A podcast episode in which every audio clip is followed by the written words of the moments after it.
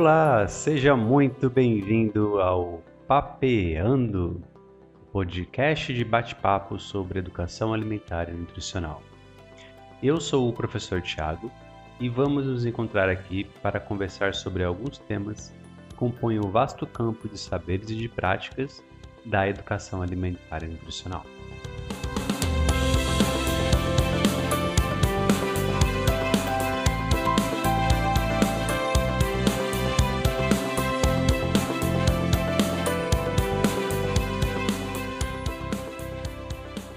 No ano de 2020, a pandemia da Covid-19 traz o desafio de adaptarmos o ensino para o formato remoto. E como estratégia para uma aprendizagem significativa, vamos buscar alternar recursos tecnológicos que sejam viáveis para que todos possam participar e interagir nesse processo. Ah, antes que eu me esqueça, em virtude da pandemia da Covid-19, os episódios serão gravados nas casas de cada pessoa, membro da equipe ou convidado. Por isso, não estranhe se nossa trilha musical for composta por Carro da Fruta, ou Carro do Ovo, ou mesmo um galo cantando, né? Oi, oi! Eu sou Juliana, aluna do curso de nutrição e monitora da disciplina. A adaptação ao formato remoto é realmente algo bastante desafiador mas nós estamos fazendo o melhor para que a experiência de cursar EAN seja tão incrível quanto ela é presencialmente. Oi, gente, meu nome é Bianca e também sou aluna de nutrição e monitora da disciplina. EAN, neste formato, pretende trazer muito conhecimento e principalmente mostrar como a disciplina é maravilhosa e muito gratificante. A gente não tem os equipamentos mais adequados para a produção de um podcast, mas, desde já, pedimos desculpas caso a qualidade do áudio não chegue tão boa aí para vocês. É isso aí. Esperamos que vocês gostem de ouvir o nosso podcast tanto quanto nós gostamos de produzi-lo. Então, vem com a gente.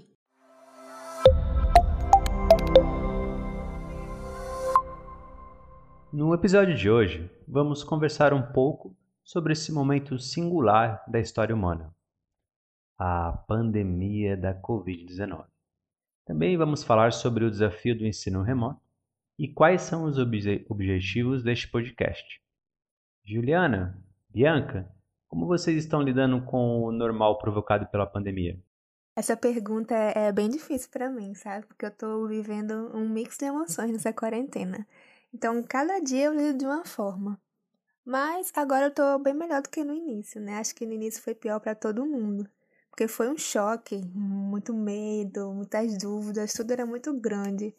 E agora esses sentimentos do início eles estão sendo substituídos pelo cansaço, exaustão, isolamento, saudade. Então assim, eu tento ter essa visão de que cada dia, cada semana, em cada mês é um mês mais próximo da vacina e de voltarmos à nossa suposta normalidade, né? E parece que já voltou. Porque Cada vez que eu abro meu Instagram, eu tenho essa sensação de que coronavírus nem existe mais e que eu tô aqui fazendo isolamento, não sei para quê. Mas enfim, é isso. No começo foi muito complicado. Tive que voltar para minha cidade no interior para ficar com minha família. E a mudança na rotina, os medos, a ansiedade foram os meus maiores problemas. A adaptação a esse novo normal foi bastante difícil. Agora eu já estou me acostumando e tentando voltar aos poucos com as minhas tarefas, mas sempre cumprindo com as recomendações de segurança. Muito importante o que vocês falaram. Absolutamente esperado a dificuldade inicial na adaptação de nossas rotinas de trabalho e de estudo, assim como conciliá-las junto das tarefas domésticas. Todas essas tarefas de trabalho e de cuidado são importantes e fazem parte do nosso cotidiano. Importante destacar: a pandemia não acabou. Nossas escolhas, individuais e coletivas, pautadas nas recomendações sanitárias e da ciência, serão cruciais para o futuro próximo, gestado neste exato momento. Vamos cultivar as sementes da responsabilidade e da solidariedade?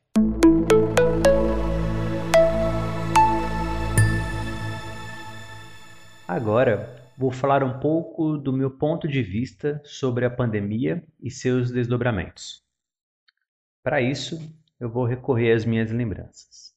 Era 16 de março de 2020, desde o início daquela que seria a última aula presencial de educação alimentar e nutricional. Alunas e alunos comentavam e questionavam se a UFRN não iria seguir os passos de outras universidades e suspender as aulas presenciais.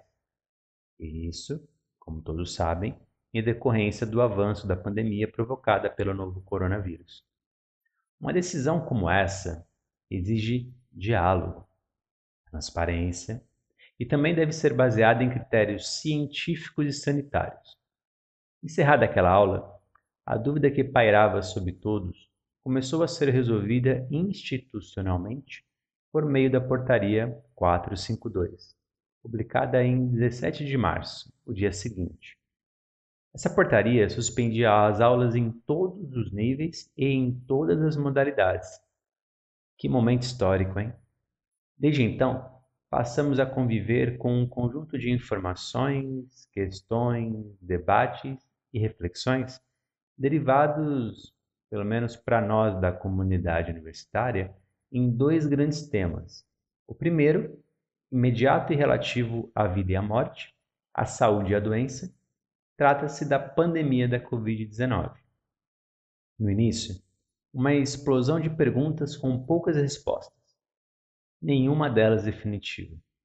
De lá para cá, ouvimos, lemos e comentamos opiniões, crenças, científicas ou não, discursos de especialistas dos vários campos de conhecimento humano, políticos, da sociedade organizada, e também participamos e interagimos nas conversas que cada um de nós realizou e também continua a realizar com familiares, amigos, amigas, colegas de trabalho, companheiros e companheiras de nossos amores e medos, alegrias e tristezas.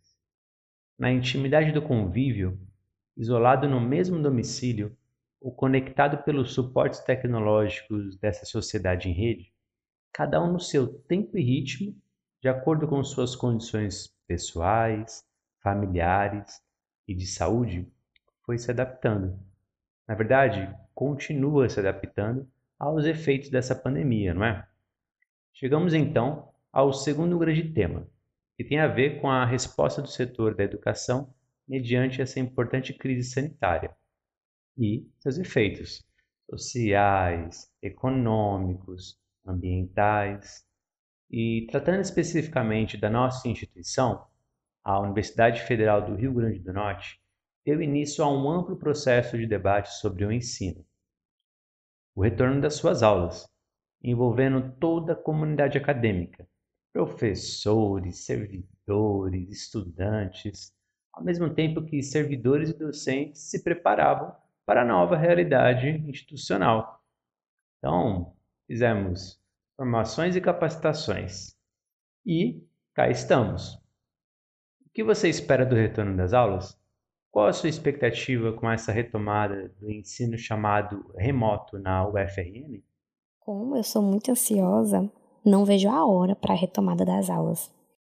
Acredito que, mesmo diante da situação que estamos vivendo, vai ser muito bom poder voltar a ter contato com os colegas de curso. E melhor ainda, aprender e ensinar nesse processo. Já tive experiência com o formato remoto e posso dizer que foi muito proveitoso para mim. Olha, eu vou confessar que quando a FRN veio com essa conversinha de ensino remoto, eu tive muito preconceito e desconfiança. Não só pela parte de ser uma proposta que não contemplava todos os alunos, que graças ao movimento estudantil isso mudou bastante, né? Mas também pela qualidade do ensino.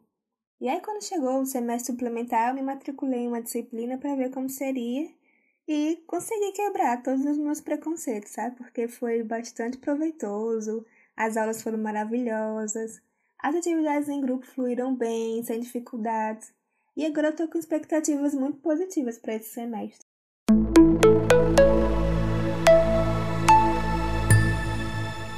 Certamente é um grande desafio para todos docentes, estudantes, servidores, familiares e membros da comunidade acadêmica. Um desafio que requer em igual proporção a responsabilização de cada pessoa e, por responsabilidade, entendo o compromisso de assumir-se e dar-se conta das consequências de nossos atos. A responsabilidade envolve compromisso, uma atitude de cooperação. No mundo de relação, somos responsáveis uns pelos outros. Trata-se do ato de cuidar. O cuidado é um modo de fazer que se realiza no cotidiano.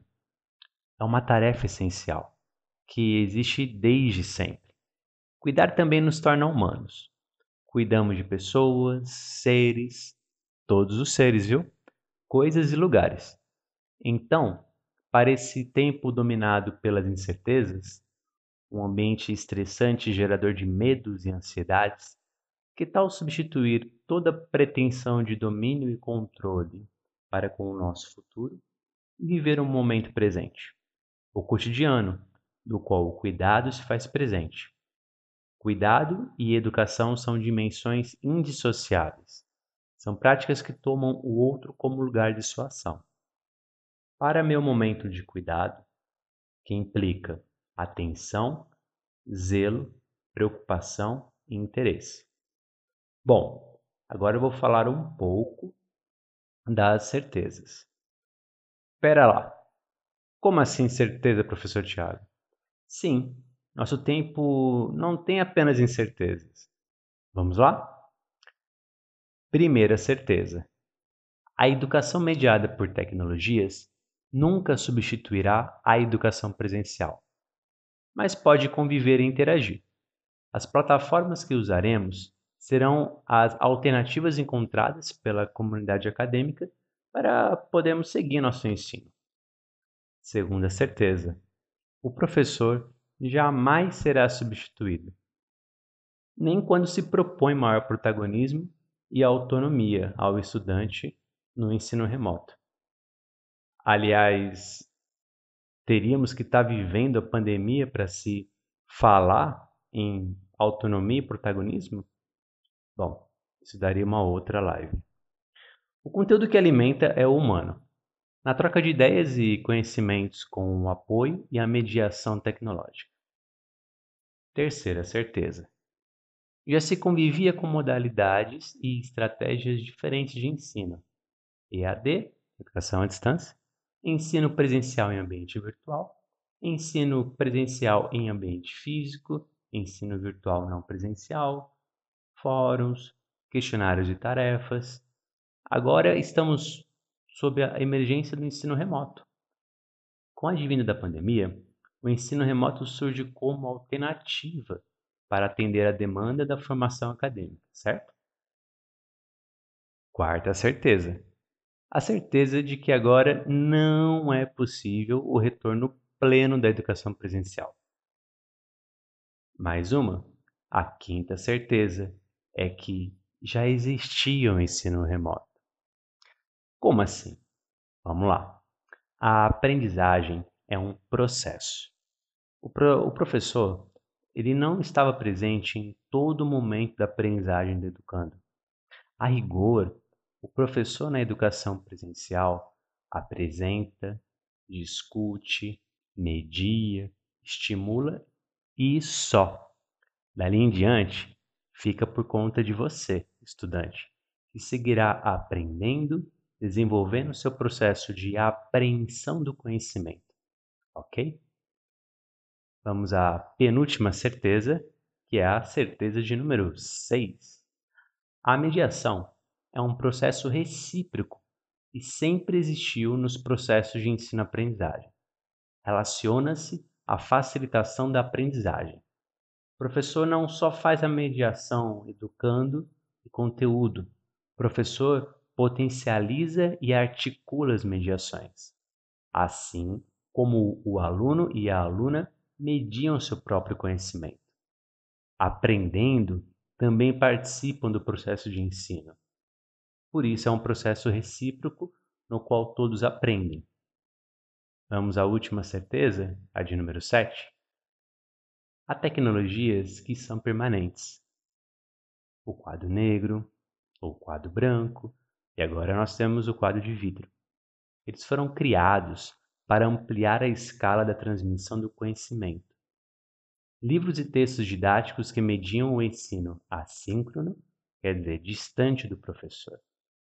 E agora ampliam-se as oportunidades de mediação com recursos multimeios nas diferentes plataformas de tecnologia digital.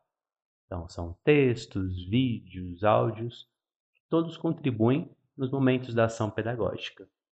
Então, essas foram as sete certezas para esse momento pleno de incertezas.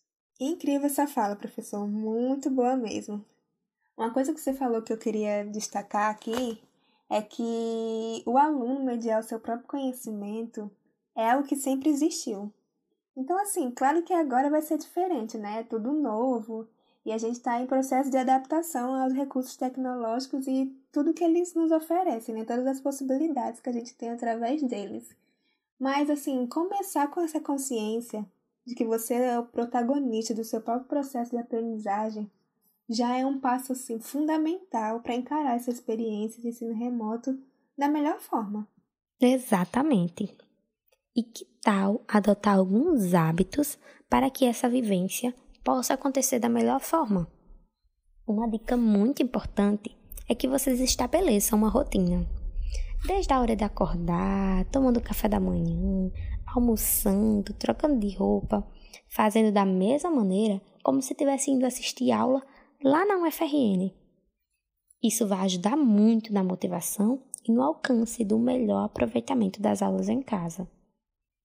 Entendemos que podem existir limitações, mas vale lembrar que ter um cantinho reservado para os estudos também contribui para um melhor aprendizado. Na medida do possível, encontre esse espaço. Será um grande incentivo para vocês. Isso mesmo.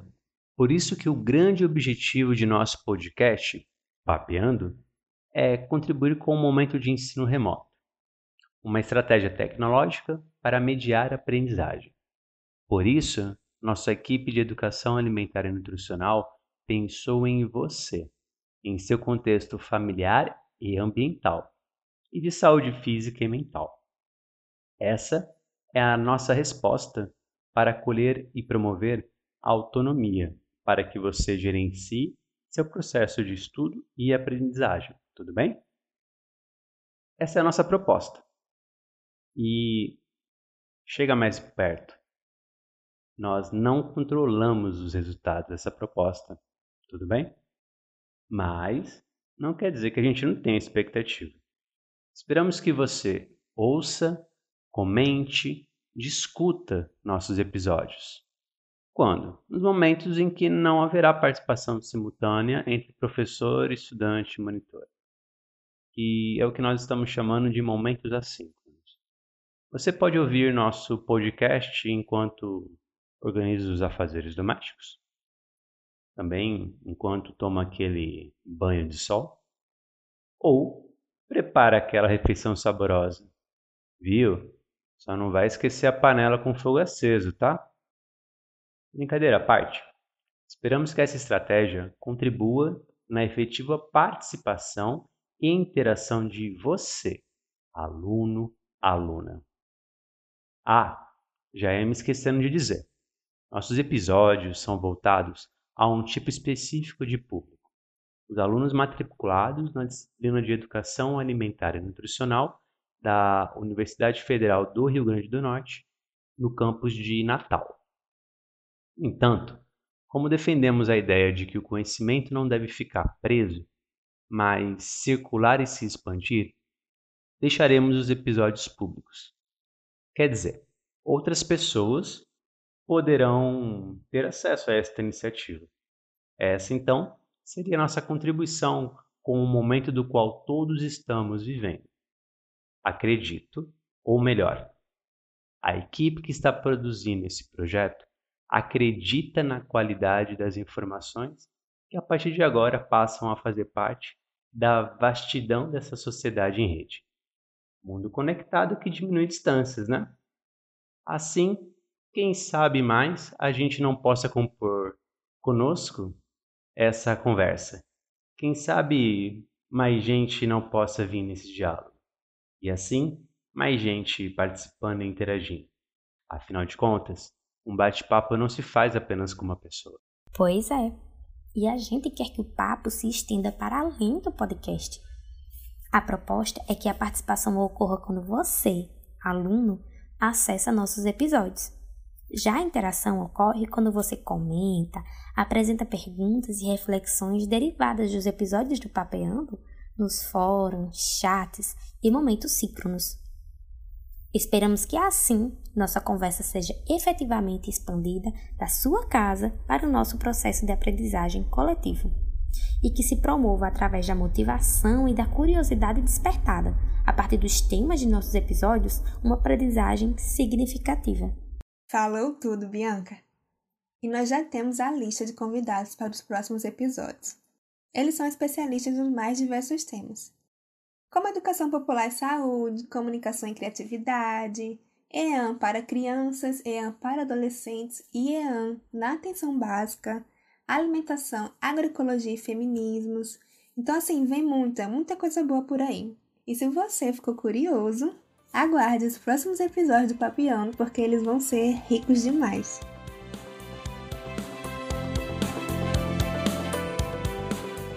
Bem, esse foi o início da nossa jornada. O nosso primeiro episódio que se encerra por aqui. Valeu, gente. Um abraço. Até a próxima.